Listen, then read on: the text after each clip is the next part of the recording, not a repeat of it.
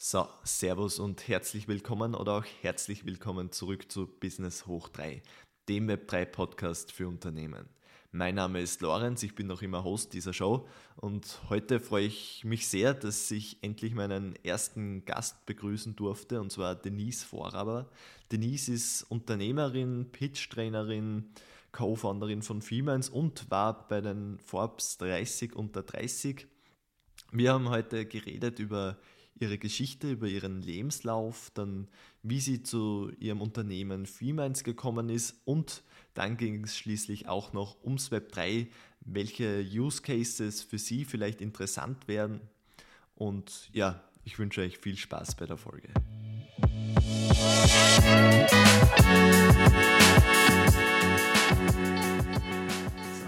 Herzlich willkommen. Danke, Denise, dass du dir Zeit genommen hast und danke, dass du noch mehr eine halbe Stunde länger gewartet hast. Gar kein Stress.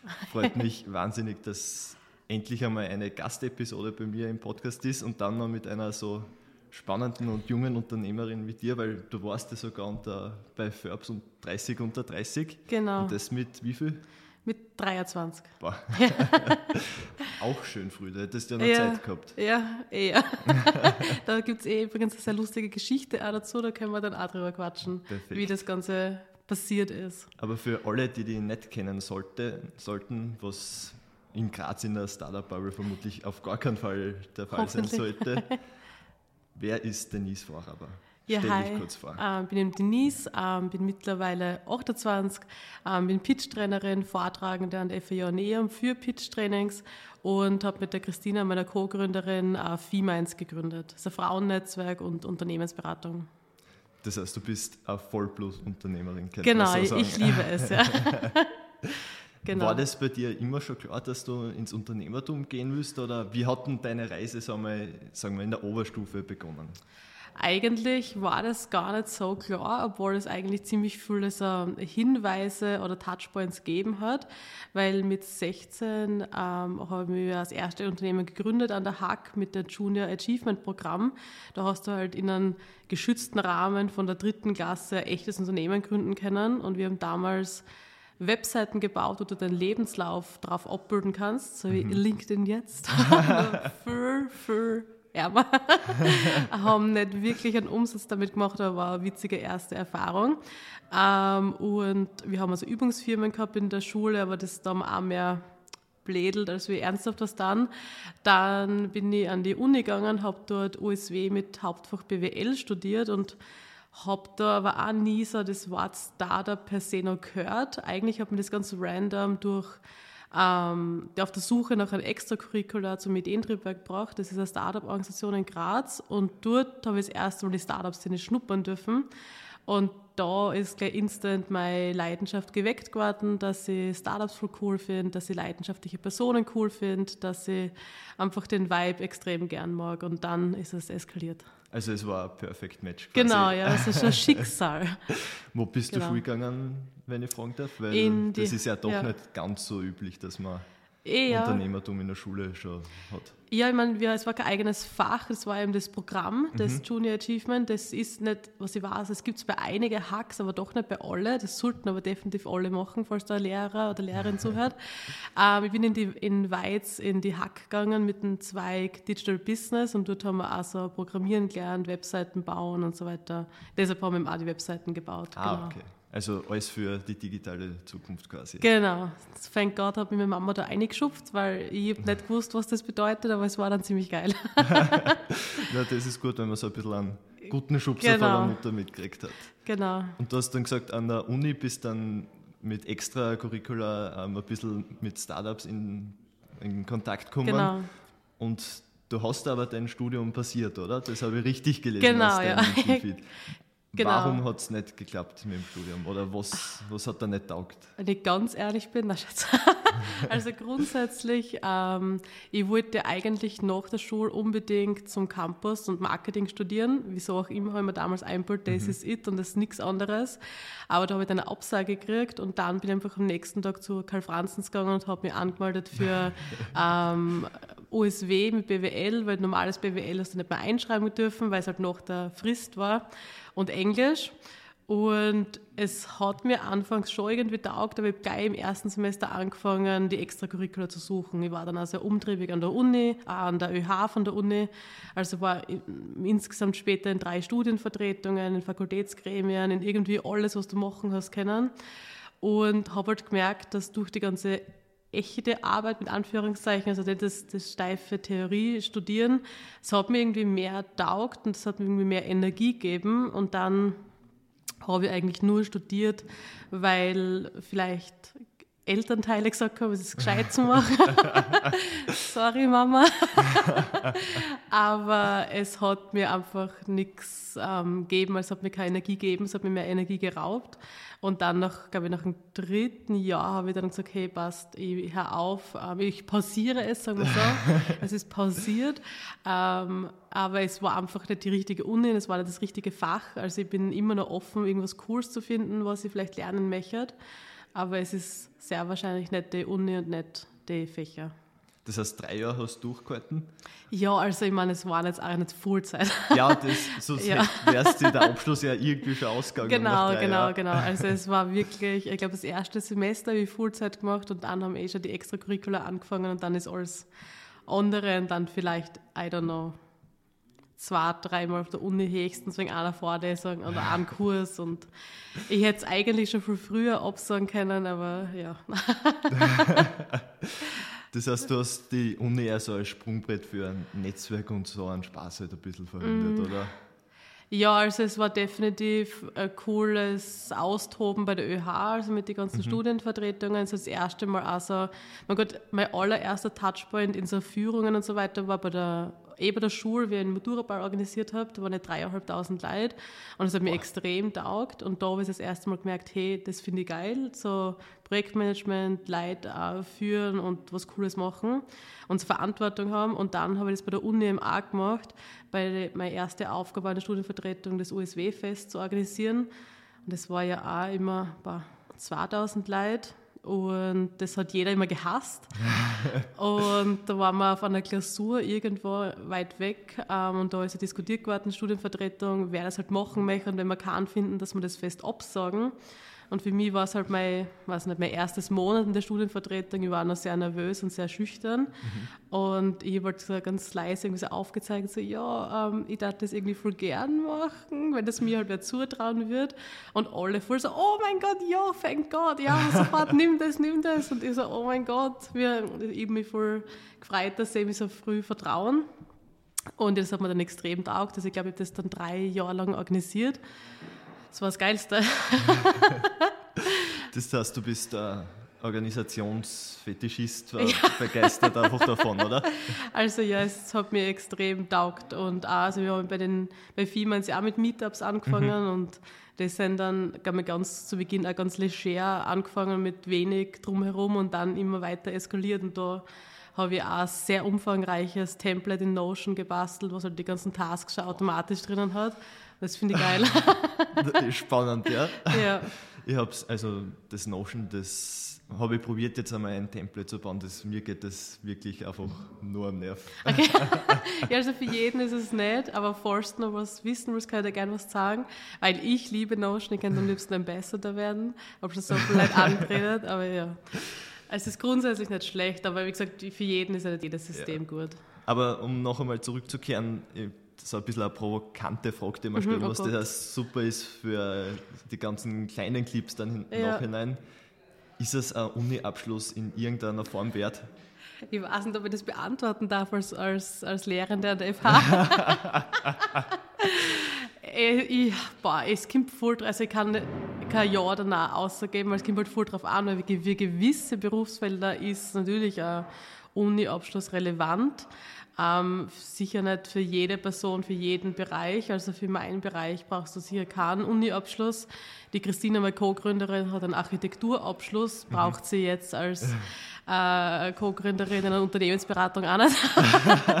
ich meine, das Wissen ist geil, weil sie natürlich das ganze Branding übernommen hat und mhm. das ganze Wissen hat, das ganze Corporate Design und auch das Logo, was sie auf meinen Arm tätowiert hat, hat sie Nein. designt. also das ist natürlich praktisch und das hat sie erklärt im Architekturstudium, aber Architektur per se wird sie jetzt wahrscheinlich nicht brauchen. Falls sie sich selber mal ein Haus äh, Architekt ein Büro designen, ja. ja stimmt. Vielleicht, vielleicht wird das noch was. ein guter Input. Ja. Aber du hast ein Tattoo vor deinem, ja, genau, ja. vor deinem Firmenlogo auf der Hand. Genau. Das heißt, du brennst da viel für, für dein Unternehmen. Ja, Aber definitiv. Wie bist du dann von den drei Jahren so dahin studieren und anderen Sachen eher machen, hin zu deinem eigenen Unternehmen kommen? Was waren so die Zwischenschritte? Viele Zwischenschritte. Ähm, Versuchen es mal zusammenzufassen. Also grundsätzlich zu meinem ersten Unternehmen. Es hat noch, bevor mein Pitch-Training, zwei andere Unternehmen gegeben, die ich mit meiner Mama gemeinsam gegründet habe. Mhm. Ähm, aber mein eigenes Unternehmen war im Mai 2019. Das ist eigentlich passiert da war schon Vorarbeit gleich circa von eineinhalb Jahren, wo wir Pitch-Trainings gehalten haben für Startups ohne, ähm, ohne Vergeltung. Ah, Vergeltung ist das falsche Wort, ohne, wie heißt das? Ohne Geld. Also ohne, ja. ohne Bezahlung. Ja, ohne halt. Bezahlung. ja. das ist das richtige Wort.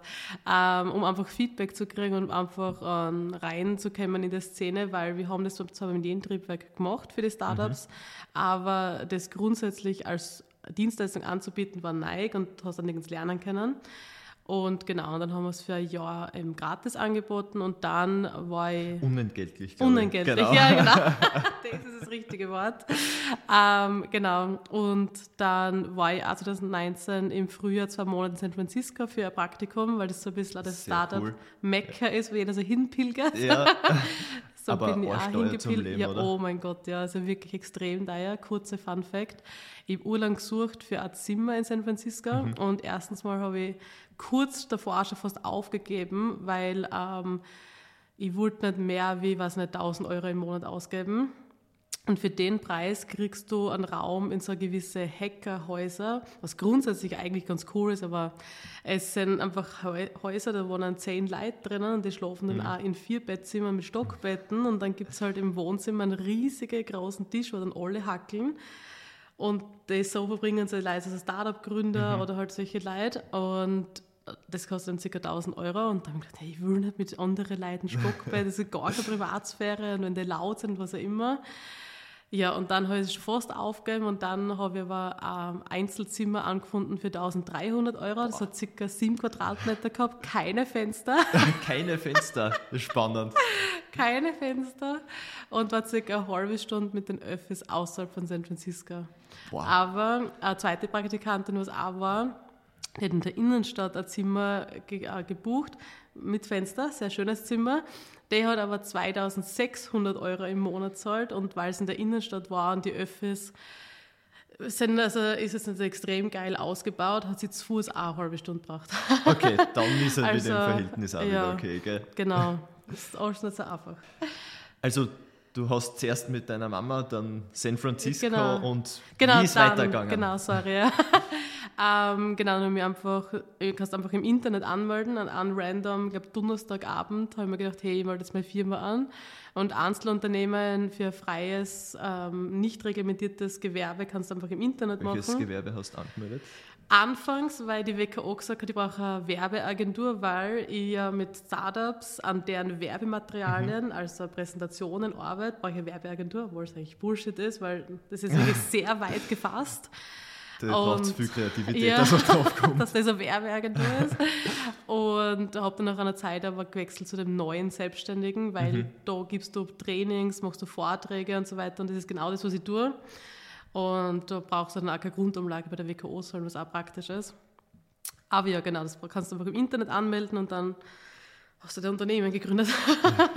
und das Geile war eben die Vorarbeit von den gratis Pitch-Trainings machen und dadurch war ich mhm. schon sehr präsent. Ich habe dann jedem erzählt, dass ich Pitch-Trainings mache. Ich habe sie überall hingeschrieben, auf LinkedIn, Instagram und immer so Videos postet von den Sachen, die ich mache. Und dadurch habe ich mein Personal Brand eigentlich unterbewusst aufgebaut. Ich habe gar nicht gewusst, was das bedeutet.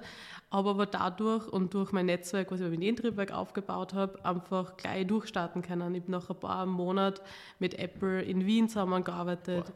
Ich habe mittlerweile schon mit der Bill and Melinda Gates Foundation in, in Cambridge zusammengearbeitet oder mit dem India Council in Indien und so weiter. Das waren einfach bis jetzt auf über vier Kontinenten Wahnsinn. unterwegs und das nur durchs Netzwerken. Da war gar kein aktiver Sales dabei. Und das ist halt echt geil. Das ist wirklich nämlich auf vier Kontinenten. Ja, genau. das ist Wahnsinn. Ich habe ja. dann, wie ich das mal zusammengeschrieben habe, hey Denise, what the fuck, du warst jetzt auf vier Kontinenten, rausgesucht, wo halt noch überall machen kann, damit ich mhm. auf alle Kontinente komme. Und dann ähm, ist mir sogar ein Pitch-Competition auf Antarktika untergekommen. Ja. ich habe die Leute dann wirklich angeschrieben, aber bis jetzt ist leider nichts zurückgekommen. ja, schon, aber das wäre dann wirklich so genau. die Kirsche dann quasi ja. auf dem alle anderen Kontinente kannst du sicher noch leichter machen als das, ja. Ja, das glaube ich auch. Also das ist noch auf meiner Bucketlist. Das heißt, du hast dann aus dem Netzwerk von Ideentriebwerk und so dann wirklich auch entgeltlich genau, mit ja. ähm, Pitch-Training gestartet. Genau, genau. Du warst dann aber auch noch bei Green Rockets. Genau, ja, drei Jahre lang. Also bis War das so ein bisschen als Zweck zum äh, Mittel zum Zweck, dass du deine Selbstständigkeit finanzieren kannst? Ja. Oder mit was für einem Sinn dahinter? Oder? Genau, also ich habe gestartet im Mai und bis jetzt habe ich mein ganze Pitch-Training, es war noch nie Vollzeit, mhm. es war noch nie Vollzeit, ich war immer noch nebenberuflich und immer wenn eben coole Aufträge reinkamen sind, habe ich das gemacht, aber ich war halt nie, ähm, es war noch nie notwendig, dass ich jetzt eben jeden Augen genommen habe und alles gemacht habe und so weiter. Es war halt auch sehr befreiend, weil ich damit coole Sachen zusammenarbeiten habe können. Ich kurz ja. noch, um, in welchem Jahr sind wir ungefähr, dass wir ein bisschen 2019 haben. immer okay. noch, also wir gegründet haben 2019 und dann habe ich mit einer Wiener Firma kurzzeitig zusammengearbeitet, das hat aber nicht gepasst, also auf 20-Stunden-Basis. Dann habe ich mit einer Grazer Firma zusammengearbeitet, das hat gar nicht gepasst. Ich glaube sogar beide Firmen, dass mein Lebenslauf gleich ähm, Und damals, also gleichen Zeit, habe ich meinen Wolfgang Deutschmann kennengelernt, der im mhm. A 2019 in die Forbes-Listen gekommen ist. Und dadurch haben wir uns eigentlich besser kennengelernt, eben früher von der Szene so kennt, weil er auch sehr junger Gründer war. Und dann eben bei der Forbes-Veranstaltung in Bratislava seine, äh, unsere Freundschaft eben angefangen. Und dann, ich glaube, es war im Oktober dann 2019, habe ich gesagt, okay, mich fragt irgendwie alles an bei der anderen Firma, ähm, was nicht, ich weiß, jetzt glaube ich kündigen. Und er hat gesagt, ja, es hat eigentlich eh nicht so schlecht passen, weil sie brauchen eine Startup-Person bei Ihnen im Unternehmen, bei mhm. den Rockets. Ich so, aha, das wird gut passen. Und dann, das war am Wochenende, am nächsten Tag bin ich ins Office gekommen, am Montag habe ich einvernehmlich gekündigt und ein Wochen später bei die Rockets angefangen. also ist alles sehr schnell gegangen. Und es war eigentlich auch sehr cooles Angestelltenverhältnis. Also ich habe dann 30 Stunden gearbeitet, während ich alles andere gemacht habe. Und eben bevor ich in San Francisco damals gegangen bin, 2019, habe ich in einem Coworking Space gearbeitet, mhm. eh nur für 10, 15 Stunden. Aber da habe ich meine Selbstständigkeit dann schon langsam angefangen, die Startup-Szene, und da habe ich irgendwie gemerkt, hey Denise, vielleicht bist du gar nicht so Angestellte, also eine Person ist vielleicht anstellen lassen, das taugt dir vielleicht gar nicht so. Ja. Und deshalb willst du eben die Selbstständigkeit. Und dann habe ich mir gedacht, hey, ja, ich kann gar nicht einen Chef über mich haben oder eine Chefin oder was auch immer. Und dann, über die Rockets aber angefangen habe, war das irgendwie gar kein Stress. Da war das ein extrem angenehmes Arbeitsklima. Das war extrem, Entschuldigung, es extrem viel Vertrauen da. Da war ein extrem cooles Team. Also bin mit dir immer noch voll in Kontakt und so weiter. Und dann sind die Jahre dort auch sehr schnell vergangen, weil es extrem einfach war und auch voll gut vereinbar, weil sie mich gewusst, sie mich kannt, sie mhm. gewusst, was sie alles andere auch noch nebenbei machen und war das auch super vereinbar, dass das alles ausgegangen ist. Und auch sehr viel gelernt für Sales natürlich und war eigentlich ziemlich cool. Das klingt, also du hast sehr viel Flexibilität. Extrem, genau. Und das war wirklich cool, weil es einfach, es, es ist eh so witzig, weil bei den Rockets sind ziemlich viele Mitarbeiter, die ähm, weggegangen sind von den Rockets, mhm. in die Selbstständigkeit gegangen. Okay. Und da haben wir eh schon mal drüber gescherzt, ob halt das Umfeld, wie sie uns dort behandeln oder wie sie halt das Unternehmen führen, anscheinend dafür halt inspiriert oder halt einfach unterstützt, dass halt voll viele dann den Weg gehen. Das ist eigentlich auch witzig. Und ja, na, war gut. Genau. Also Rockets hast du dann von 2019 bis? Letzten Jahr im August.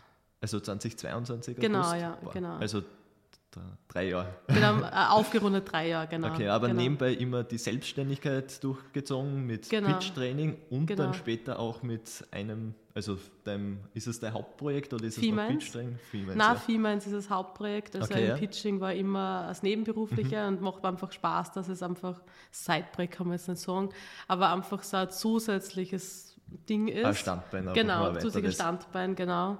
Das gleiche auch mit der FH Nähe mit dem Unterrichten. Es ist nur im Sommersemester und dann, ähm, genau, ist auch so cool. Einfach weil es da Spaß macht, oder? Genau, es macht Spaß. Genau, es macht wirklich viel Spaß dort, weil auch noch kurz bevor ich mit Females erzähle, ähm, das ist nämlich ein cooles Studium, aber das ist relativ neu. Das heißt äh, Digital Entrepreneurship. Das gibt es jetzt seit eineinhalb Jahren oder so. Also ein Masterstudium. Und dort kannst du eigentlich voll divers einsteigen. Es ist wurscht, was für einen Hintergrund du hast. Ich hoffe, ich bin jetzt richtig. ähm, aber wenn du ein Unternehmen gründen möchtest und das halt auch lernen möchtest an der Uni, dann bist du total perfekt. Und das, das Geile ist, dass die ja extrem starke intrinsische Motivation haben, das zu lernen, was du sagst, weil sie das selber anwenden an den echten Unternehmen. Und ein Teil von meiner Prüfungs, ähm, Prüfungs ja, Pakete, was ich halt anbiete, ist, dass sie wirklich präsentieren müssen vor einem potenziellen Geldgeber oder Okay. vor potenziellen Investorinnen und dass da wirklich halt echt ausgehen müssen. Und das ist halt voll geil, das Feedback und so weiter. Und ist, aber macht einfach Spaß mit denen, genau. Aber ja, äh, Femines ist eben das Hauptprojekt, wo wir, ähm, Fullzeit kann man es nicht sagen, aber einfach viel, viel Zeit reinstecken. Und das macht einfach richtig viel Spaß, vor allem weil es halt auch gemeinsam in einem Team ist. Also ich könnte, glaube ich, nie allein äh, mein Pitch-Training nur das machen, weil ich halt allein dann wäre. Das wäre, das wär, glaube ich, Fahrt für mich. also, ich brauche die Leute. Absoluter Teamplayer. Ja, genau. Also ich habe es geliebt bei den Rockheads, die vielen Leute, waren 30 Mitarbeiter, ich habe es geliebt. Eben am Anfang so gedacht, okay, wie wird das jetzt in der Vollzeit-Selbstständigkeit, wie, wenn ich 30 Leute dauernd um mich habe, so wie eine Schulklasse eigentlich war das dort immer. Und dann halt ähm, viel kleiner, aber obwohl wir zu zweit sind, reicht es aus, einfach der Austausch und das macht extrem viel Spaß, ja. Für alle, die es nicht kennen, was ist Femens? Wie würdest du Femens so einen Elevator-Pitch so in Oh Gott, ja. kurz machen? Also wir beschreiben Femines eigentlich immer eben als Frauennetzwerk und, und Unternehmensberatung für eben einen beruflichen, persönlichen Wachstum. Also das Fest ist irgendwie ganz, ganz groß zusammen. Ähm, aber grundsätzlich sind wir für Frauen da, die in die Selbstständigkeit wollen, ähm, beziehungsweise die vielleicht noch gar nicht wissen, dass sie es wollen und so inspiriert ähm, werden wollen und so ein bisschen als einen Arschtritt brauchen. Das sind wir auch voll gern da. Und genau, das macht einfach echt viel Spaß, mit den ganzen Frauen zusammenzuarbeiten, weil ich habe auch gemerkt, ich war einfach lange in der Startup-Szene tätig und die ist halt sehr männerdominierend. Und dann 2020 bin ich allein nach Venedig gefahren, weil da war es so geil, in Corona war keine Sau unten. Und dort habe ich mich dann angemeldet für eine Coachingstunde bei einem Amerikaner, den ich seinen Podcast gehört habe und der hat das angeboten und ich habe gedacht, hey, ich probiere aus und hat dann wirklich geklappt mit dem. Wer war's? Uh, fuck, wenn ich den Namen nicht wüsste. Nein, ich weiß nicht mehr auswendig. Okay. Ich muss vielleicht nachher suchen. Äh, Ich höre es nämlich aktuell gar nicht mehr so arg. Okay. Damals, zu der damaligen Phase, habe ich es extrem gehört, den Podcast auf und oben. Es hat genau gepasst, die Inhalte, die sie gesagt haben. Und jetzt da höre ich gerade ganz andere, also True Crime Podcast.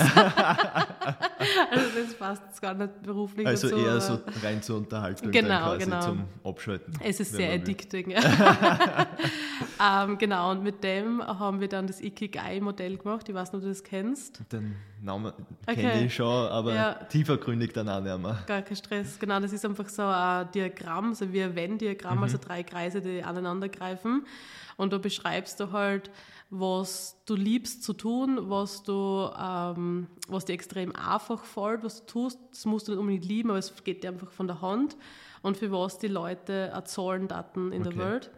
Und das haben wir, glaube ich, stundenlang ausgearbeitet. Und da ist es für mich immer mehr klar geworden, ich liebe es halt mit leidenschaftlichen Personen zusammenarbeiten, aber ich liebe es noch viel mehr, wenn ich halt so gleichgesinnte so Frauen unterstützen kann. Ähm, und das hat sich wieder so herauskristallisiert, so der erste Touchpoint auf die Art. Ähm, und dann ist, war im Sommer 2020, na, warte mal, na doch, 2020 im Sommer, ja. Jetzt haben wir gerade nicht auskennt.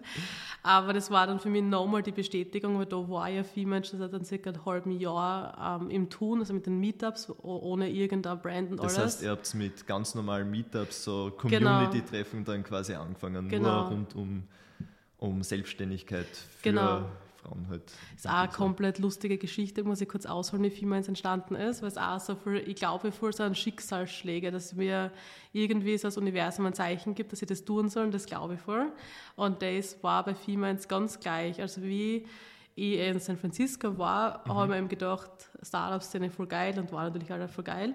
Aber in San Francisco kostet natürlich alles etwas. Also du kriegst einfach gar nichts. Da kommst du in kein Netzwerkveranstaltung, ja. nichts, da kostet alles, alles so viel einfach. Und um dort halt Leute kennenzulernen, ähm, habe ich mich dann angemeldet bei einem Frauennetzwerk als Volunteer, damit ich dort dann gratis hingehen kann und mhm. sie halt bei einem Event aushelfen. Und dadurch lernen dann halt Leute kennen, war meine Strategie. Und das war eh voll cool, das war eigentlich die beste Entscheidung, dass ich das gemacht habe. Also was war der erste Hinweis? Okay, ich bin jetzt gemeldet bei einem rein weiblichen Verein, die hätte einen ganz anderen Verein auswählen können. Und dort habe ich dann Eintrittskarten gekriegt für die Google Next Conference, das ist die größte Google Conference in San mhm. Francisco. Mhm. Und bei so Technikkonferenzen ist ein sehr großer Teil einfach sind Männer. Und deshalb wollen solche Konferenzen meistens ein bisschen mehr Diversität einbringen. Dann kriegst du als Frau oft gratis Tickets. Okay. Das finde ja, ich als Frau natürlich geil. Aber Heck, das hilft mir jetzt leider wenig. ähm, und dann haben sie das halt ausgeschrieben, dass wir gratis Tickets kriegen würden. Und dann habe ich das eben dann also mir gemeldet, dass ich hingehen möchte, weil einerseits hätte würde ich einfach gerne sehen, wie so eine riesige Konferenz ausschaut. Die Tickets um 2000 Dollar eigentlich kostet.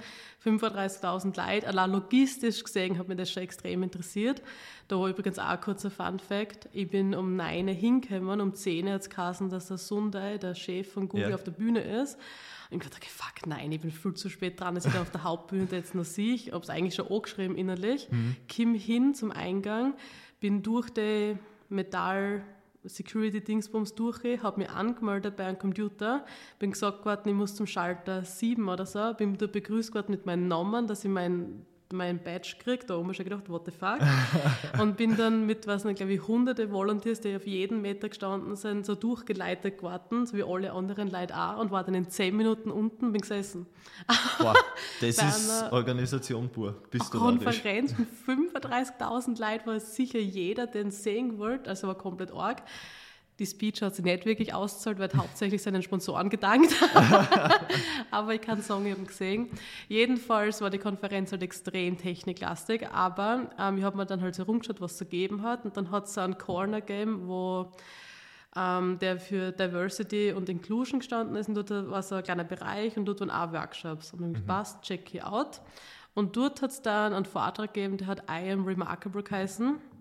Das ist ein Vortrag von Google selber, was sie aus intern heraus gegründet haben, wo sie unterrepräsentierte Gruppen ähm, Aufmerksamkeit, Aufmerksamkeit okay. geben wollen. Und da war ich Teil und es war voll geil. Bin dann voll so geflasht und energievoll irgendwie ausgegangen aus dem Workshop und sie haben nämlich gesagt, dass du das selber auch sie tun die ausbilden und dann kannst du den Server abhalten, den, mhm. den Workshop. Ist ja voll geil, muss ich in Graz machen, bin voll gehypt ausgegangen. Dann natürlich, wie ich zurück war in Graz, Daily Business, wieder komplett vergessen drauf. Dann ein paar Monate später, im September 2019, sind wir in die Schweiz gefahren, von mit Intripweg auch zu einer Google-Veranstaltung für, also Google für NGOs. Okay. Und dort haben sie wieder den I Am Remarkable Workshop äh, angekündigt und ich so, das, das ist ein Zeichen, ich muss mir jetzt echt ausbilden lassen. Bin heimgefahren und habe mich dann wirklich ausbilden lassen und den allerersten I Am Remarkable Workshop, den ich gehalten habe, war auf der Konferenz, wo ich eben die Christina kennengelernt habe okay. und das dann der Standpunkt für Females war. Also das war nämlich, ups. Also du hast dann auf der Konferenz wo du das erste Mal Remarkable diesen genau. Workshop gemacht hast, auch deine Co-Founderin kennengelernt. Genau, also das war der Startpunkt von Femines, weil es war so witzig, das war eben eine große Female Empowerment Konferenz in Graz mhm. und mir ist gesagt worden, Denise, du hast eine halbe Stunde für den Workshop, habe mir alles so eingetaktet, habe mir auch vor der Konferenz noch drei Espresso eingekauft, weil so mir war von der Woche, die war so anstrengend, ich habe so Angst gehabt, nicht genug Energie für die Leute halt zu bieten. Ja. Und bin dann eine und zur Konferenz und auf einmal hast du Denise, du hast zwei Stunden Zeit. Und ich so, ja fuck, so, was soll ich tun? Was tue ich mit einer zusätzlichen Stunde? Was habe ich voll den Stress gehabt, dass mhm. ich halt gar dann war es nicht so eine awkward Pause oder halt einfach die Leute nicht wissen, was jetzt passiert und habe mir da voll den Stress gemacht. Dass da so ein schöner Stillschweigen reinkommt. Ja. und dann okay, scheiße. Und dann haben wir den Workshop abgehalten. Der Workshop hat genau eine Stunde gedauert und ich so, mhm. okay, super, fuck, was tue ich jetzt da? Und dann habe ich einfach so die ähm, Diskussionsrunde gestartet und gesagt, ja. hey, tut mal eure Erfahrungen teilen, weil in den Raum und ca. 40, 50 Frauen von einer 14-Jährigen bis zu einer, einer Pensionistin war da drinnen. Und dann haben alle Erfahrungen geteilt, wie es ist, was er immer im Job als Mama, was er immer als Frau. Und es hat einfach über eine Stunde dauert. und das war so eine geile Diskussion, dass dann die Christina gesagt hat, hey, da habe ich sie noch nicht gekannt, sie war einfach mhm. nur eine Zuschauerin. Ähm, sie findet die Runde auch voll geil, lass uns eine WhatsApp-Runde gründen und einfach einmal im Monat treffen. Und dann haben sie fünf Leute von Zettel aufgeschrieben, Seriennummern und Seriennamen. Dann habe ich die WhatsApp-Gruppen gegründet und dann einen Monat später, am ersten Dienstag im Monat, haben wir uns das erste Mal getroffen. Und wie viel war's? Sechse. Okay. Und es ist übrigens, es gibt einen voll gestörten Fun Fact zu unserem allerersten Females-Treffen ich, ja, ich erzähle das jetzt einfach. Es ist wirklich sehr verstörend. Also unser erstes Females-Treffen waren wir circa im Sechs Leid und das war im Radio Helsinki in der Schöner Gasse in Graz, okay. beim Jakob, weil dort eine von den Teilnehmerinnen ehrenamtlich gearbeitet hat. Und es war im Dezember 2019, mhm. also eben Weihnachtszeit. Und sie hat zwar den ganzen Raum reserviert, aber anscheinend hat es ähm, ein Mix-up von den Reservierungen gegeben, sodass ja eine zweite Gruppe den Raum auch reserviert hat. Und was war das für eine Gruppe? Das war der, der Weihnachtsstammtisch von der Grazer Sadomaso-Szene. Und auf einmal sind immer mehr Leute mit Leder reingekommen und immer mehr komischen Sachen in deren Händen und wir waren einfach so verwirrt, was da abgeht. Bis wir draufgekommen sind, ja, da hat es einen Mix abgegeben und das ist sehr Weihnachtsfeier. Ein cooler Start. Und trotzdem gibt es Viehmeins immer noch. Na, schau. Das keiner schreiend weggelaufen. Aber ja, sehr verstörender Fun Fact. Jedenfalls, ja, da haben wir uns dann wirklich jeden Monat am ersten Dienstag getroffen. Okay. Und durch das ist dann eben genau Females entstanden. Ein paar Monate später, im April 2020, also mitten im Lockdown, hat dann die Christina gesagt, hey, sie sieht da viel, viel Potenzial, sie darf da gerne eine Brand draus machen mhm. mit ihrem Wissen, mit ihrer Expertise von Corporate Identity. Und dann haben wir uns zusammengesetzt, haben das Logo designt, ähm, haben uns für den Namen entschieden, für die Farben entschieden und so weiter und dann ein paar Monate später im Juli haben wir uns das erste Mal so zusammengesetzt, also face to face, im Kunsthauscafé und haben mal geredet darüber, hey, wie siehst du das, was wir da machen? Ist das, ist das für die ein Verein? Ist das für die ein Hobby? Könnte das für die eine Firma Fullzeit sein und so weiter? Und wir waren uns bei sehr vielen Sachen einfach sehr ähnlich und gleich und haben das gleich gesehen. Und deshalb haben wir dann wirklich angefangen, das einfach nochmal Zeit zu investieren, nochmal Zeit reinzupulvern und er ist einfach immer weiter eskaliert. das heißt, ihr seid voll organisch aus diesen genau. Meetups entstanden und habt dann später quasi ein Geschäftsmodell genau. dazu dann irgendwie genau, gefunden. Genau, genau. Also wie verdient dann euch Geld? Genau. Das war, als wir gestartet haben wir mit Meetups, dass wir halt unsere kostenlosen Meetups monetarisiert haben, mhm. dass die ein Eintrittsticket haben und dass da ein Sponsoring im Hintergrund steht, was das ganze Meetup dann finanzieren kann.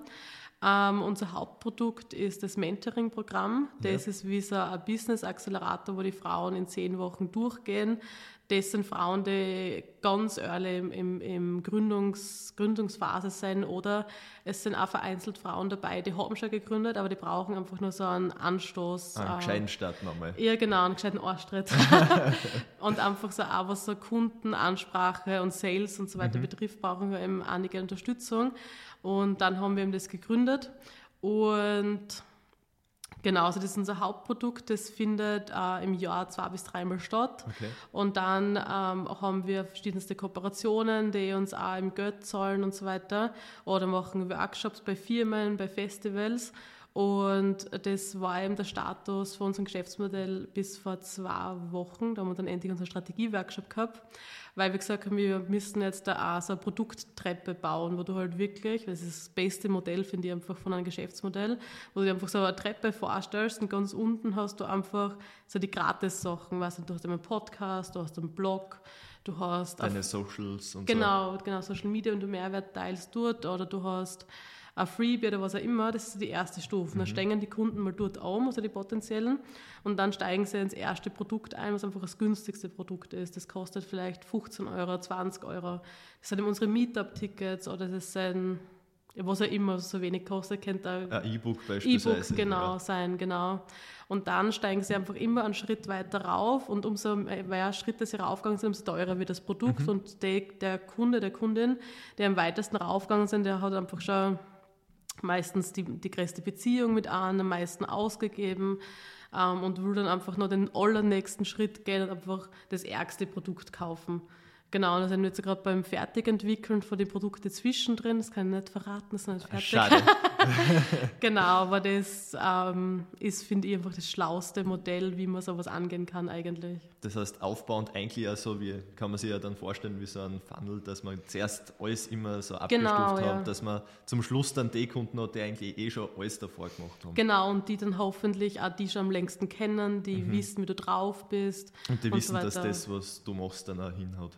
Genau, und äh, was auch voll wichtig ist, die äh, für dich passen, die am längsten hoffentlich vielleicht schon überall drinnen sind, die wissen, ähm, weiß ich nicht, dass es bei dir vielleicht voll lustig zugeht und wenn mhm. sie das nicht wollen, dann steigen sie schon früher aus und das ist zum Beispiel uns voll wichtig, der Wert Spaß ist sehr weit bei uns, bei der Christine und bei mir oben, dass das immer überall lustig zugeht. Ob wir jetzt, weil wir sind trotzdem Unternehmensberatung, was steif sie anhört, aber trotzdem ist es lustig. Jede Beratung, die wir haben, jedes Programm, das wir haben, das ist einfach immer lustig währenddessen.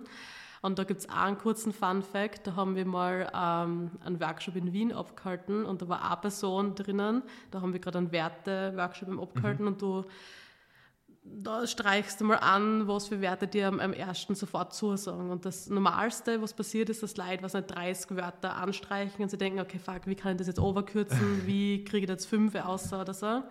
Und die Person in unserem Workshop hat als allererstes das Wort Spaß durchgestrichen.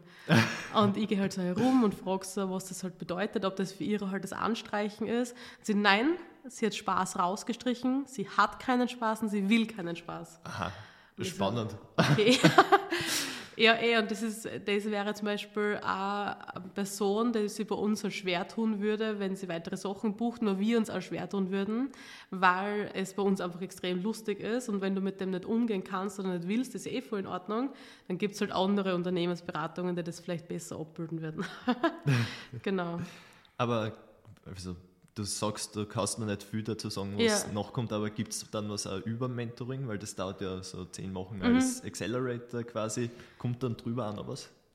Darüber, ja, wir haben uns schon ein paar Mal so Sachen angeschaut wie Retreats oder so, wo du halt mhm. dann wirklich mit einer Gruppe Frauen ins Ausland fährst. Wir haben uns sogar, eigentlich sogar letztes Jahr oder vorletztes Jahr ähm, so konkretisiert für Teneriffa okay. und wollten das mit einer Partnerin machen, aber dann ist halt doch wieder Corona so ein bisschen reingekommen, so viel Unsicherheiten, weil ja, sind die Flüge okay. auch voll teuer geworden mit Teneriffa. Dann haben wir das wieder voll stehen lassen. Aber das wäre wahrscheinlich von den ganzen zusätzlichen Kosten von Flug, Unterkunft, Bespielung und so weiter vielleicht teureres Produkt, aber das ist immer so ein Wunschprodukt, das wir noch gar nicht konkretisiert haben jetzt zur Zeit und noch gar nicht ausgearbeitet haben, aber das hat sicher extrem viel Spaß machen. Einfach so mit einer Gruppe cooler Frauen irgendwo auf eine fette Villa fahren und von dort aus sehr so ein bisschen Vacation, Vacation machen, genau. Firma sehr. weiter ausarbeiten. Ja, kann ja noch kommen, gell? Ja. Wir buchen die dann als Trainer. Ja, perfekt. Erst einen Podcast-Workshop machen. Also Feemines ist momentan die Meetups, die was kosten. Mhm. Ähm, dann habt ihr diese habt ihr Beratungen One-on-One -on -one oder genau. bei zwei, eins. Ja, genau, 2 zu 1, ja. Ähm, und dann habt ihr noch diese Mastermind-mäßige. Die Mentoring-Runde, genau, ja. Genau, ja. Ähm, und als vierte Komponente dann noch die Sponsoring-mäßig oder halt Partner, die euch Genau. dann unterstützen und ähm, auch finanziell unterstützen. Genau, Okay. genau. Also vor allem als Frauennetzwerk sind wir eigentlich von Anbeginn auf der Suche gewesen nach Firmen, die bei uns sehr oft gefragt werden, so hey, ich brauche Steuerberatung, ich brauche Rechtsberatung, ich brauche Office, was auch immer. Da war es dann für uns wichtig, dass wir Partner haben, die wir weiterleiten können. Ja. Und das Konzept, den ganzen Kooperationen und Sponsoring, das haben wir beim Ideentriebwerk schon gemacht und da war ich mit vielen Firmen in Kontakt, weil ich im Vorstand war, der Präsidentin war. Und dann habe ich das gleiche Konzept eigentlich umgemünzt zu Femines und das, rate, das raten wir alle Frauen von beim Mentoring und was auch immer, frühzeitig so Kooperationen zu machen und einzugehen, weil du hast einfach immer ein Win-Win. Say, die ganzen Firmen wollen ja zur Netzwerke rein oder wollen halt, sind auf der Suche nach neuen Kunden. Und wenn du dann denen, schicken, denen Kunden schicken kannst und im Gegenzug, weiß nicht, ähm, zahlen die dir einen gewissen Betrag oder eine gewisse Provision oder was auch immer für ähm, Paket ausverhandelt. Ist ja wurscht was, aber wenn es ein Win-Win ist, ist es das Geilste. Oder wir sagen unseren Frauen immer, wenn sie ganz early dran sind und sie brauchen vielleicht Webseiten, einen Fotografen oder was auch immer, dass sie ähm, schauen, dass sie vielleicht einen anschreiben, der vielleicht auch gerade early dran ist und dann schaut man, Win-Win draus macht.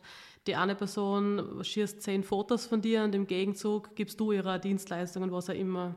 Das ist auch eine extrem coole Idee, einfach ganz zu Beginn schon zu professionellen Leistungen vielleicht zu kommen auf, auf kleinem Budget. Das heißt, euer Mehrwert ist zum großen Teil einfach auch die Community auch untereinander Genau. und mit Partnern und okay. Genau, das ist als Frauennetzwerk halt einfach, weil du sofort einen Schlag voller Personen in deinem Umfeld hast. Genau. Das heißt, das ist quasi, äh, also wenn ich als wenn ich eine Frau wäre und ein Unternehmen starten würde, warum sollte ich zu euch kommen? Wieso nicht? Na, Scherz. also grundsätzlich ist unser ähm, USB oder wie wir uns vermarkten eigentlich immer, so wie ich schon gesagt habe, der Spaß. Das vermarkten wir eben nicht nur bei unserem ganzen Content, wenn du auf die Seiten gehst, siehst du sofort, dass wir uns selber nicht so ernst nehmen, dass wir das, wie wir es aufbereiten und so weiter, aber trotzdem die Expertise da ist und dass wir eine extrem legere Atmosphäre haben, was jeder wohlfühlt. Das ist Okay. so wichtig, weil natürlich werden wir ab und zu verglichen mit anderen Netzwerken oder was auch immer, aber es gibt halt die typischen Netzwerke in Graz, Frau in der Wirtschaft oder die WKO und so weiter. Wenn du halt als normaler Unternehmer hin willst, als Startup hast du eh drei Milliarden Anlaufstellen, aber wir haben ja ganz viele normale Unternehmerinnen, die einfach ein Anführungszeichen normales Unternehmen führen, was kein hochskalierbares, innovatives Unternehmen ist.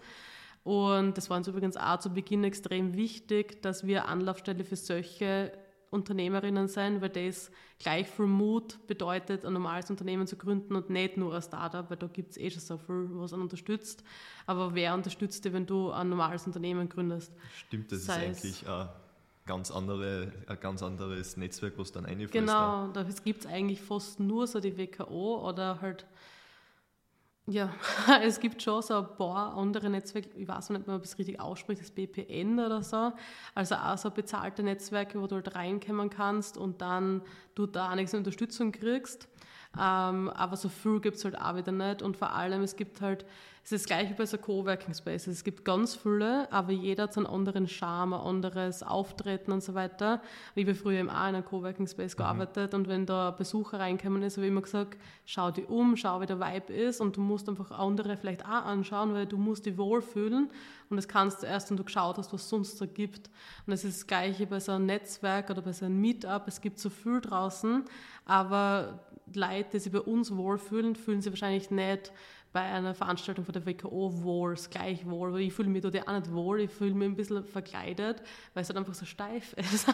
da muss es extrem seriös sein, du kannst nicht so kämmern, wie du jetzt vielleicht kämmern möchtest, vom Aussehen her, vom Gewand her, du musst immer ein bisschen so aufputzen und so weiter, das habe ich immer das Gefühl, also ja, aber Ist subjektiv. subjektiv genau. Und das habe ich von der Startup-Szene immer schon mitgenommen, dass das sehr leger ist, sehr locker ist, jeder so sein dürfen, wie er will.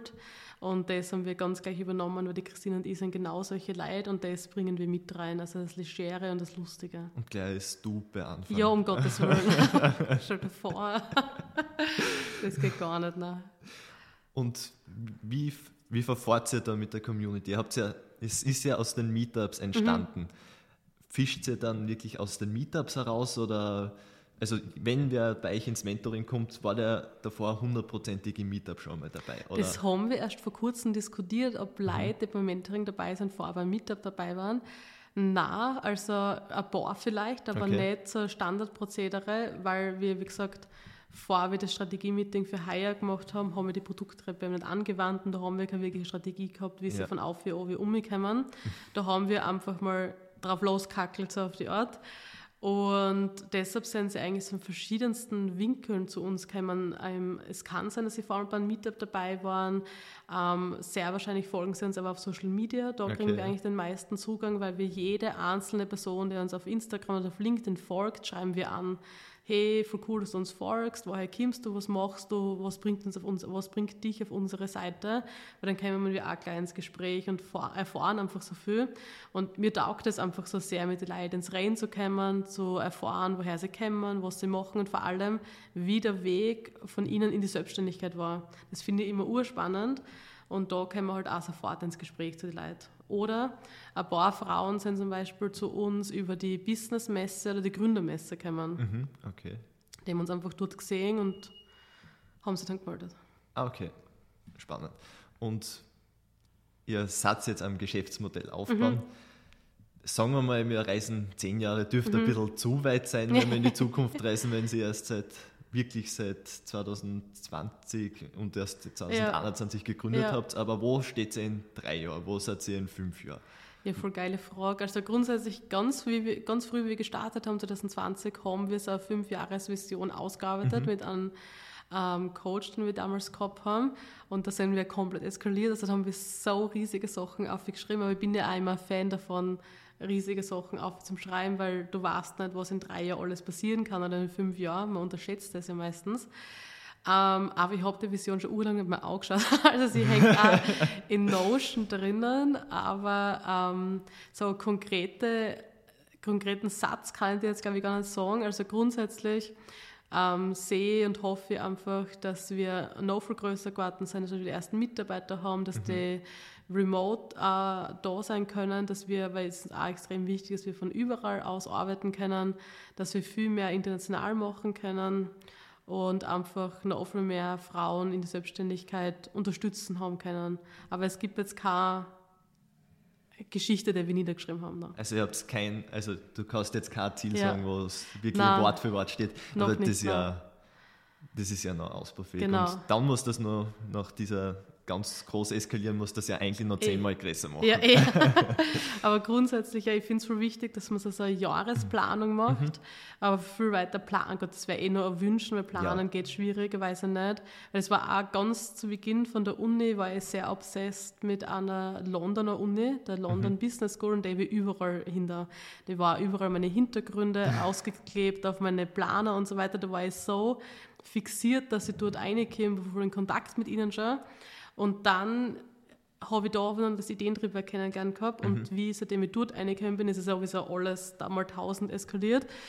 Und dort habe ich zu mir eigentlich dann gesagt, dass man eigentlich gar nicht so stark planen kann, wo die Reise hingeht, sondern einfach offen sein muss, circa halt wissen muss, wohin die Reise hingeht, damit man nicht komplett irgendwas Randomes Ja. macht. Aber das Offensein für Opportunities war eigentlich das Ausschlaggebende, dass ich so extrem viele Sachen ausprobiert und gemacht habe. Und das hat, finde ich, komplett gepasst. Also ich will immer so einen circa einen Plan haben, wo ich hingehe, aber nie ganz arg detailliert für ganz lange Zeit nach außen. Also detailliert für ein Quartal oder so ist voll geil, Mhm. aber viel länger ist schwierig, dass man sich nicht eingrenzt, dass man offen bleibt für Ja, Opportunities. man muss ja wirklich alles. Also, gerader Weg ist ja selten lustig. Na, Das wird dann ja irgendwann auch Fahrt. genau, ja. Das heißt, Internationalisierung wird Genau, in genau. nächsten paar Jahren halt einmal Genau. machen. Wo Genau. seid ihr momentan unterwegs? Rein in Österreich oder Dachraum? Oder? Ja, lustigerweise, wir haben sogar international angefangen mit Femines, weil die Ah, Christine okay. und ich beide also ein großes internationales Netzwerk haben und wir haben alles auf Englisch gehabt zu Beginn. Spannend. Haben wir in jeder Insta-Story auf Englisch geredet, eigentlich eh voll awkward, wenn man zurückdenkt. Es ist wirklich sehr lustig, weil man sich Ja. selber Englisch redet. Eh, gell? ja. Wir haben ja jedes Meetup und so weiter und weil, das, weil wir es so cool gefunden haben, dann waren Leute aus Indien dabei, aus Schweden, aus Amerika, aber halt vereinzelt, Mhm. aber trotzdem. Und das haben wir halt geil gefunden. Aber dann haben wir mal sagen müssen, hey, wir müssen mal eine starke Base im Dachraum aufbauen und dann können wir ja immer noch international gehen. Und den Switch haben wir dann gemacht auf alles Deutsch, damit es halt auch authentisch bleibt für uns, vor allem zu Beginn von einer Brand ja. zum Aufziehen. Aber wir haben trotzdem gesagt, es bleibt in unseren Hirnen, dass wir international gehen wollen, sei es nicht jetzt, aber vielleicht später. Und ähm, wir haben jetzt auch das eine EU-Projekt laufen, Skistart, wo wir in Martinique mhm. waren jetzt im Dezember. Und das ist ja auch schon ein internationales Projekt, was wir machen. Und da stehen jetzt auch noch ein paar an. Also so vereinzelt haben wir immer weitere Touchpoint nach, Touchpoints nach außen. Aber jetzt zu Beginn fokussieren wir uns mal auf Österreich. Vereinzelt haben wir allein aus der Schweiz und aus Deutschland dabei. Aber fokussieren ist dabei mal auf Österreich, genau. Okay, und dann Internationalisierung wird sie allein vorantreiben oder dann auch mit Partnerinnen? Immer mit Partner, ja. Okay. Ist, du kannst natürlich allein, aber dann musst du halt echt hardcore kämpfen und genau, da haben wir damals auch schon Firmen, Organisationen ausgesucht aus Deutschland und so weiter, mit denen wir dann jetzt auch vernetzen können, mhm. austauschen können, weil sonst ist es, glaube ich, viel zu anstrengend auch, ja. Ja, das wenn es in zehn Ländern gleichzeitig sein muss, ist ja auch schon von den, ja. von den Zeitzonen her recht blöd. Voll und einfach, ich habe mir das anfangs irgendwie einfacher vorgestellt, so in zehn Ländern, bla bla bla. Ja. Aber wenn du es wirklich gescheit angehen willst, dass du wirklich mhm. mal gewisse Weise ein bisschen bekannt sein willst, ist ja hardcore, was da eine stecken musst an Marketing, an, an Ressourcen, also ist nicht zu unterschätzen. um, ähm, das heißt, welche Schritte unternehmt ihr jetzt? Ihr macht die Weiterentwicklung von eurem Produktausbau genau. und dann Internationalisierung. Wie macht ihr das? Was, was für Prozesse stecken da ja. dahinter? Sperrt euch in einen Raum wie da jetzt ein und lasst euch erst wieder aussehen, wenn es auf dem Blattl zehn ja. neue Sachen stehen habt oder passiert das schrittweise bei euch? Eher, eher schrittweise, weil wir müssen uns eh immer wieder zwingen, uns so irgendwo einzusperren. Und die Christine und ich sind beide ähm, laut der Persönlichkeitstypen so Ideenminister. Mhm. Das heißt, wir sprudeln vor Ideen, was für unsere Frauen voll geil ist, weil wenn wir ihnen helfen, ihre Business auszubauen und Geschäftsmodelle, da sprudelt alles aus uns außer. Aber das tut es halt auch bei Females und wir müssen es halt immer zurück schrauben, so hey, halt stopp, wir können nicht 50.000 Sachen gleichzeitig machen, wir müssen mal das gescheit ausbeuten und so weiter. Also das, das Problem ist, verstehe ich. Ja, das ist nicht so einfach. Das haben halt viele Leute, die in der Selbstständigkeit sind, weil du halt dauernd sprudelst und halt dauernd neue Ideen und du willst immer was angehen. Und wie im Exakt, unser erster Mitarbeiter muss dann einfach eine Person sein, die ähm, analytisch ist und Sachen mhm. gerne ausarbeitet. das müssen wir zurzeit machen, aber wir wollen es nicht machen. aber ja, grundsätzlich, wir haben definitiv zurzeit eine K-Strategie. Ähm, das ist das Einzige, was wir jetzt im international angehen, sind eben die EU-Projekte. Da mhm. haben wir einen Partner, mit dem wir zusammenarbeiten, die perfekte Martina. Sie ist einfach ein Traum von Gain and Sustain. Ähm, die unterstützen uns da immer sehr. Ohne dem wären wir auch extrem aufgeschmissen, ist ja auch eine Heidenarbeit. Ähm, aber sonst ist es der Wahl K-Strategie. Also die Christine und ich arbeiten einfach viel, einfach mal Daily Business und so weiter. Mhm. Und wie gesagt, da müssen wir uns eh immer wieder einsperren, dass halt am Business Server auch die Prozesse und Strategien ausgearbeitet werden, ist oft nicht so einfach. also nicht nur im Business, sondern auch am Business. Ja, genau, genau. Das ist so wichtig, aber nimmt man sich oft irgendwie keine Zeit dafür, weil alles andere dann einer kommt und ja. Man geht dann ein bisschen unter. Genau, ja. Und ihr seid ja, also ihr kriegt einen Haufen Kunden eigentlich über Social Media und Co. Mhm. Das heißt, ihr seid auch digital vermutlich auch im, im Mentoring dann großteils digital mhm. aufgestellt. Also digitale Tools spielen für euch eine wahnsinnig große Rolle, oder? Extrem, also das ging gar nicht mehr ohne. also, na, genau. Also ohne Zoom, ohne Notion. Oder Notion. genau, also ähm, wir verwenden für viele ähm, Sachen Google Meet, Zoom, mhm. für die Unternehmensorganisation Notion, weil da wirklich alle Prozesse, alles abgebildet. Ähm, dann natürlich Google Drive für die ganzen Dokumente, die ganzen Fotos, alles andere drinnen. Und fürs Content planen zum Glück ist eh schon immer wieder einfacher geworden, weil die Plattformen selber nicht so mhm. schlecht geworden sind mit den Schedulen. Genau, wir sind jetzt auch gerade bei weiteren Tools, die wir uns aneignen müssen, wenn wir auch dabei sind, ähm, so Evergreen-Webinare mhm. zu erstellen, also Webinare, die du immer wieder zugreifen kannst bezüglich Lead-Generierung und so weiter. Aber ja, das ist einfach also ongoing Prozess. okay, also das, die Frage habe ich eigentlich eingebaut, dass wir so ein bisschen die Brücke schlagen können zu meinem Thema, also Web 3. Du hast Ja. mir schon mal gesagt, du hast eigentlich keine Touchpoints noch. Also, Also, ähm, vielleicht, wenn du es noch besser erklärst, vielleicht dann, aber ich glaube es aber noch nicht. was, fällt da irgendwas zum Thema ein, dass wir mal irgendwo Ja, ich mein, ich angreifen können? mal darüber gelesen, dass es halt mit bezüglich Blockchain zu tun Mhm. hat. Das habe ich auch den ersten Touchpoint in der Startup-Szene mitgekriegt, dass halt Startups mit dem arbeiten. Aber sonst kenne ich mir nichts aus. Also Blockchain ist ja das ist die Grundlage dahinter, kann man Mhm. schon mal festhalten. Und Web 3 ist eigentlich so ein bisschen ein recht undefinierter Begriff, der aber so basically die Zukunft des Internets beschreibt, der auf Blockchain basiert. Mhm. Und die Blockchain ermöglicht dabei digitales Eigentum, erhöhte Transparenz und halt wie Okay. Social Media, wie das Internet ganz neue Geschäftsmodelle, Ja, die dann daherkommen. Ähm, nice. Ähm, jetzt Blockchain ist sehr oft mit Bitcoin verbunden und Mhm. so weiter, muss man, finde ich, aber mit Web3 ein bisschen davon trennen, weil Okay. es zwar trotzdem sind solche Blockchains, wo es Kryptowährungen drauf gibt, äh, äh, die Kryptowährungen haben schon ihren Zweck dafür, aber diese ganze Medienlandschaft muss man ein bisschen, finde ich, davon trennen. Mhm. Und das wirklich Spannende sind eben die Möglichkeiten für Unternehmen, die es gibt in dieser Welt. Okay. Damit beschäftige ich mich Ja. wahnsinnig gern seit also 2020 wieder ein bisschen Ah, mehr da cool. eingestiegen. Und Während dem Lockdown, oder? ja, Okay. wann sonst? Und es, was man bis jetzt in diesem Bereich gesehen haben, weiß nicht, NFTs dürftest mitkriegen Genau, haben. So ein ja. bisschen Genau. hat man Da war jetzt das wild, der, der Hype, aber das ist schon ein bisschen ab, abgeflacht, oder? Ja, wahnsinnig Okay. abgeflacht ist zwischendurch jetzt, also ganz wenig überleben, aber Mhm. es waren ganz viel eben auch Community get- getriebene ähm, NFT-Projekte nennt man es dann, Ja. sind aber eben eigentlich auch Unternehmen. Mhm. Und da finde ich, ist bei euch eigentlich wahnsinnig spannend, wenn man, ihr seid ja eigentlich rein Community-based. Mhm. Genau, ja. Und Und ich finde auch, die Zukunft von Brands wird immer mehr community-based. Da gibt es Ja. so viel, ähm, ja, dass der Trend einfach immer weiter zu dem hingeht. Also das ist eh voll wichtig. Also ja. ich glaube, da sind wir uns einig. Ja. Community-based, also auch ein bisschen wieder weg von diesen Paid Ads, das Mhm.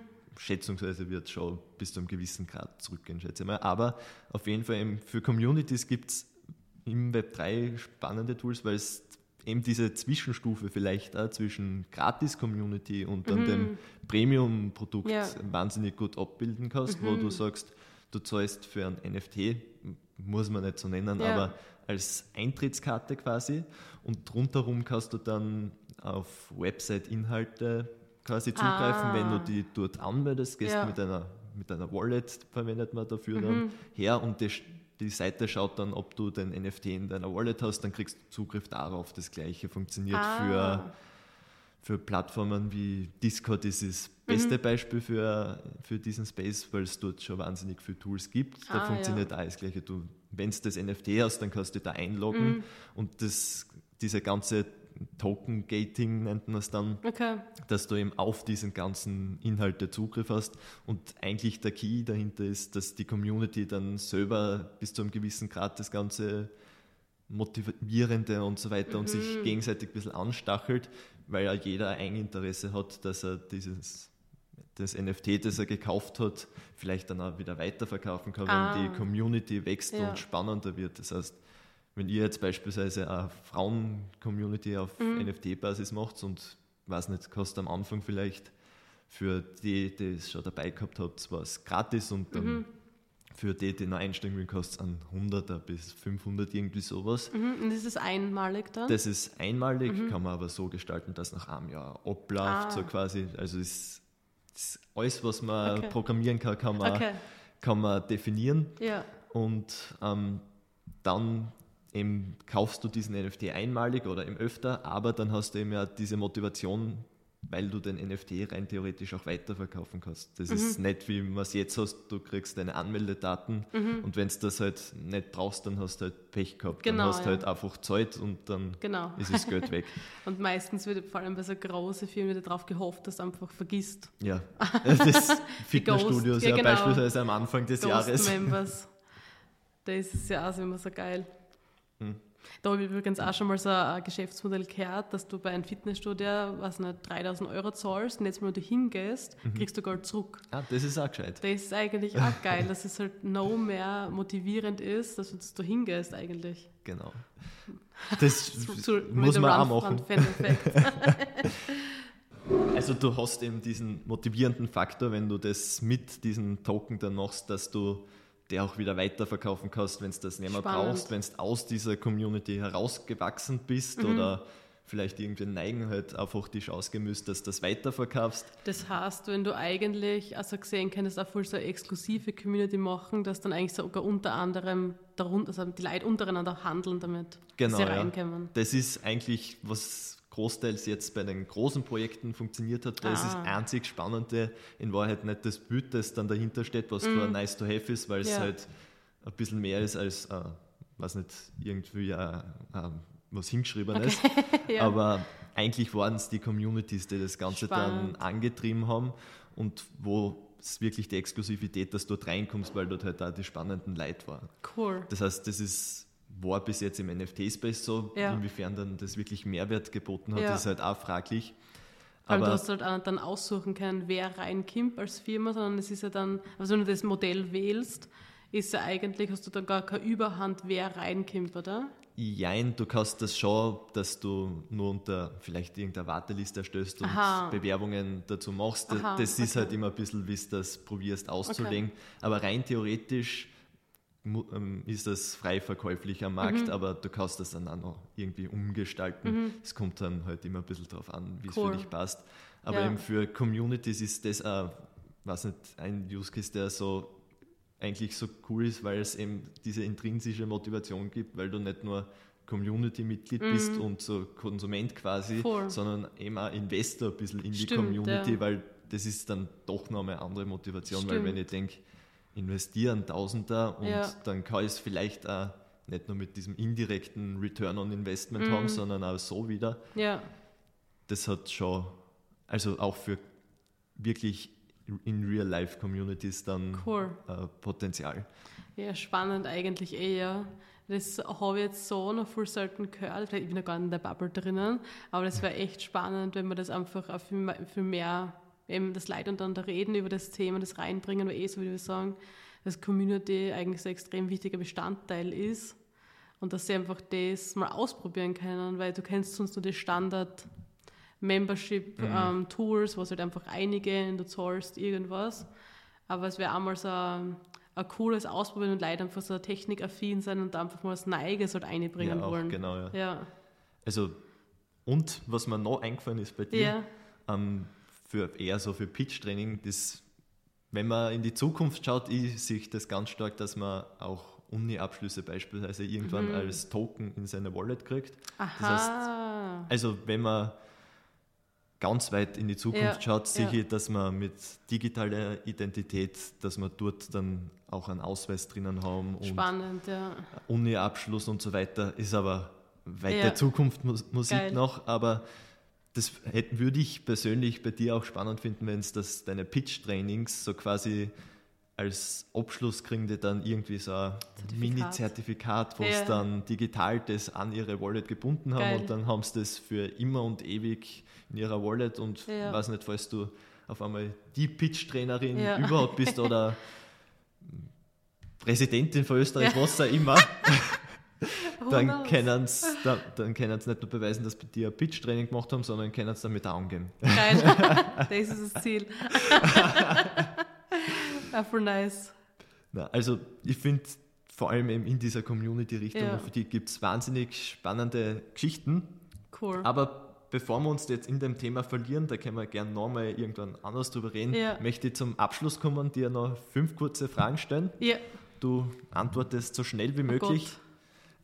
Und ja, ja, fangen wir mit dem ersten an.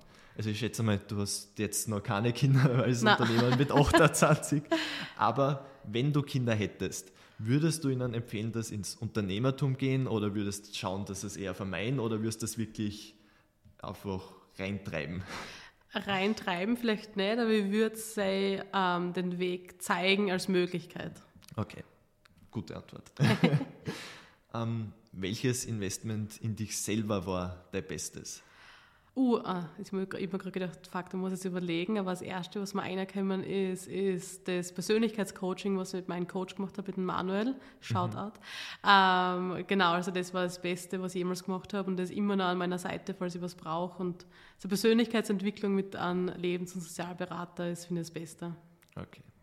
Um, ein bisschen eine egoistischere Frage. Welchen Tipp würdest du einem 20-Jährigen mit auf den Weg geben? Du bist 20? Ich bin 20. Ah, lieb. ähm, alles irgendwie so auszuprobieren und weil es war alles, was ich gemacht habe, ist einfach zwischenzeitlich über zwölf Sachen mitgearbeitet, aber da habe ich einfach ausprobieren können, was mir taugt und was mir nicht taugt und dadurch habe ich meine Leidenschaft für Selbstständigkeit und für Pitch-Trainings angefunden und hätte ich nicht alles ausprobiert, hätte ich das wahrscheinlich nicht gefunden oder viel später gefunden. Das wäre, glaube ich, das Wichtigste, einfach offen zu sein und Sachen auszuprobieren. Okay, guter ja. Tipp, danke. um, ähm, also ich schätze, ich, ich habe so eine Vermutung, was die Antwort ist, aber ja. welchen Skill hältst du für am wichtigsten?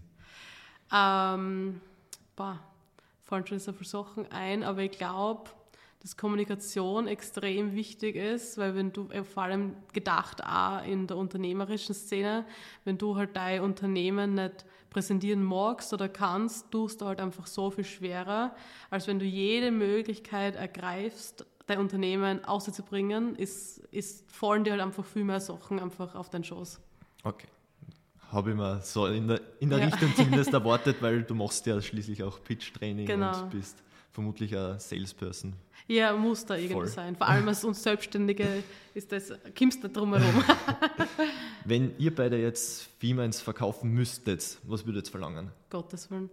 Die Diskussion habe ich auch öfters, weil vor allem so Unternehmens, also nicht über Femines, aber lustigerweise mit ganz vielen anderen Leuten Unternehmensbewertungen, wie kommst du auf das? Mhm. Und es ist ja grundsätzlich, gibt es gewisse Kennzahlen, an denen du das multiplizieren kannst, sei es am Umsatz, sei es am Gewinn und so weiter. Aber vor allem bei kleinen Unternehmen in der Startup-Szene, da bei uns, du kannst noch nicht wirklich einen Umsatz hernehmen, weil den mhm. Umsatz gibt es erst seit eineinhalb Jahren, das ist kein Durchschnitt. Ne? Und du kannst da nicht die Reputation und so weiter das ist schwierig. Ich würde sagen unbezahlbar. An einer Zahl kannst du das definitiv der Wahl noch nicht wirklich messen. Übrigens, ich sage da auch immer, vor allem bei Startups, die zur, äh, zu Investorinnen hingehen und eben das genau das mhm. Gespräch haben, dass es alles Verhandlungsbasis ist, weil gerade beim zu Beginn, wo du noch nicht wirklich das messen und multiplizieren kannst, musst du es nur gut argumentieren können. Da kannst du alles diskutieren und verhandeln, sagen du ein gutes Argument hast, und, und oder eine gute Story, dann sind sie auch gleich einmal. Genau. ähm, als letzte Frage, willst du eins der Projekte, die wir jetzt angesprochen haben, müsste vielleicht einmal in die Tiefe gehen und dass wir uns irgendwann nochmal treffen und darüber reden können, einfach nochmal und vielleicht auch was umsetzen. Gemeinsam. Ja, voll cool. Ja, das mit dem Membership hört sich definitiv spannend an, wie du gesagt hast, einfach am Platz schaffen, wo man sie reinkauft und dann einfach das unter anderem auch traden kann in Zukunft oder was auch immer, das hört sich sicher definitiv spannend an, dass man einfach da nochmal drüber redet. Vor allem bei so Mitgliederbereichen, Communities, ist definitiv Luft nach oben. Boah, ja, da gibt es viel Luft nach oben, ja. wenn es nicht gerade den, den Hype erwischt. Ja. Ähm, zum Schluss noch, wo findet man die und gib einfach nur kurz so deine deine eigene Werbung nach außen? Sehr gerne. Also grundsätzlich findet man mich bei äh, Instagram, Facebook, LinkedIn, Webseite, überall mit den gleichen Namen, Denise Vorarber. Ist übrigens alles dann verlinkt. Genau, und genau, auf der Webseite sind auch meine Kontaktdaten mit der E-Mail denise.denisevorarber.com.